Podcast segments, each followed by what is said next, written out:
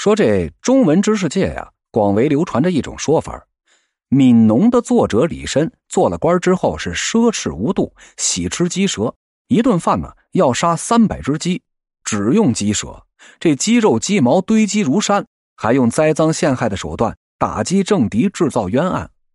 先说喜吃鸡舌啊，对当代人而言，李绅呢其实是一个相当陌生的历史人物，若非他的《悯农》诗。锄禾日当午，汗滴禾下土。谁知盘中餐，粒粒皆辛苦。长期被收在小学语文教科书里啊，我估计也没多少人知道他。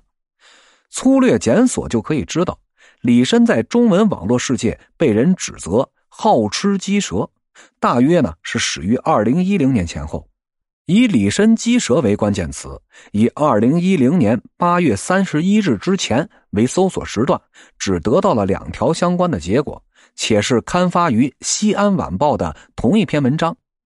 该文称，据史书记载，李绅在为官后渐次豪奢，一餐的耗费多达几百贯，甚至是上千贯呢，并且他特别喜欢吃鸡舌，每餐一盘，耗费活鸡三百多只。院后宰杀的鸡呀，更是堆积如山。与李绅同一时代的韩愈、贾岛、刘禹锡、李贺等人，无不对其是嗤之以鼻呀。遗憾的是，经过十余年的流传，到了今儿啊，虽有无数的中文报纸、杂志、自媒体，乃至是学术专著，已将李绅为了吃鸡蛇一顿饭要杀三百只鸡呀，当成信史在传播了。但他们无一例外均给不出具体的史料来源，仍只能模糊的声称据史书记载云云的。二零一五年出版的《某中国饮食思想史》与二零一六年出版的《某中国古代建筑文献集要》就是如此。前者呢不做丝毫考据，是原文照搬前引《西安晚报》的文章；后者呢也未寻到具体史料的来源。虽以笼统的“十载”二字了作应付，如此这般呢，自然是因为李绅喜欢吃鸡舌，是一桩子虚乌有之事，本就没有任何史料记载。那么，究竟是谁第一个捏造了李绅喜欢吃鸡舌的这段故事呢？已很难考据明白喽。但据我推测呀，这则谣言的发生逻辑很可能是这样：这第一呀，清初文人楚人获的笔记小说。《监护记》里就记载，北宋宰相吕蒙正喜食鸡舌汤，每朝必用，以致其后花园中鸡毛堆积成山。二啊，某位当代人呢，对这《监护集》里的这段故事存有一种模模糊糊、似是而非的印象，把他呢误植在了李绅的头上。这楚人获的《监护集》的原文什么意思呀？就是说呀，吕蒙正没中科举之前。家境是极其的贫寒，做了官富贵之后啊，喜欢上了喝鸡舌汤，这每天早上他都要喝。某日，他游花园，见到这墙角有一座高高的山丘，就问呐是谁堆的？这下人回复就说了，那是相公你杀鸡留下的鸡毛，你每天喝鸡舌汤，每顿要杀许多鸡，于是就有了这么一座鸡毛山呢。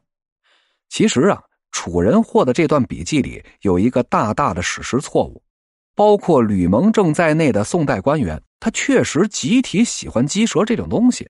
含鸡舌呢是当时的一种官场的风尚，但此鸡舌可并不是鸡的舌头，而是一种用来掩盖口气的香料。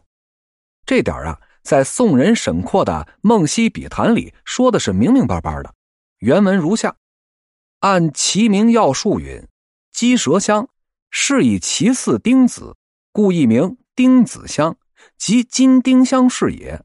日华子云：“鸡舌香治口气。”所以三省故事，郎官日含鸡舌香，欲其奏事对答，其气芬芳。